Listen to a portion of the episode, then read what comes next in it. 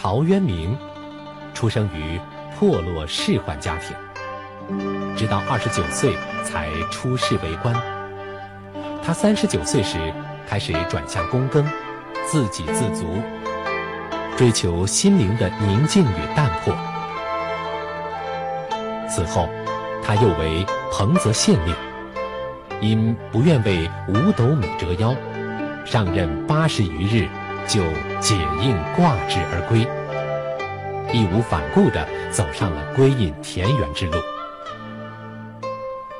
先生嗜酒，饮必醉，原名爱菊，宅边遍植菊花。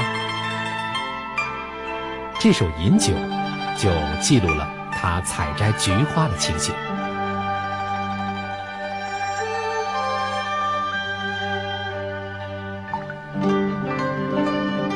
结庐在人境，而无车马喧。问君何能尔？心远地自偏。采菊东篱下，悠然见南山。山气日夕佳，飞鸟相与还。此中有真意，欲辨。亦忘言。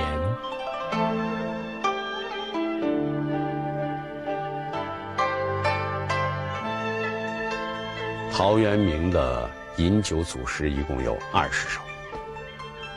这组诗并不是酒后潜心之作，而是诗人借酒为题，写出对现实的不满和对田园生活的喜爱。这里选的是其中的第五首。这首诗呢，以情为主，融情入景，写出了诗人归隐田园后生活悠闲自得的心境。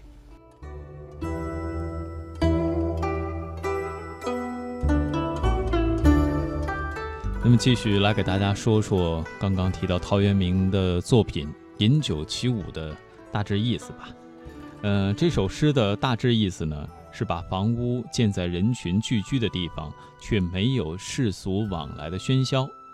你问我如何能达到这样的境界？那是因为我的心远在闹市之外，自然觉得住的地方僻静了。在东边的篱笆下采摘菊花，无意中看见了南山。傍晚，南山的山气氤氲，夕阳西落，傍晚的景色优美。更有飞鸟结伴而归，这其中蕴含着隐居生活的真正意义。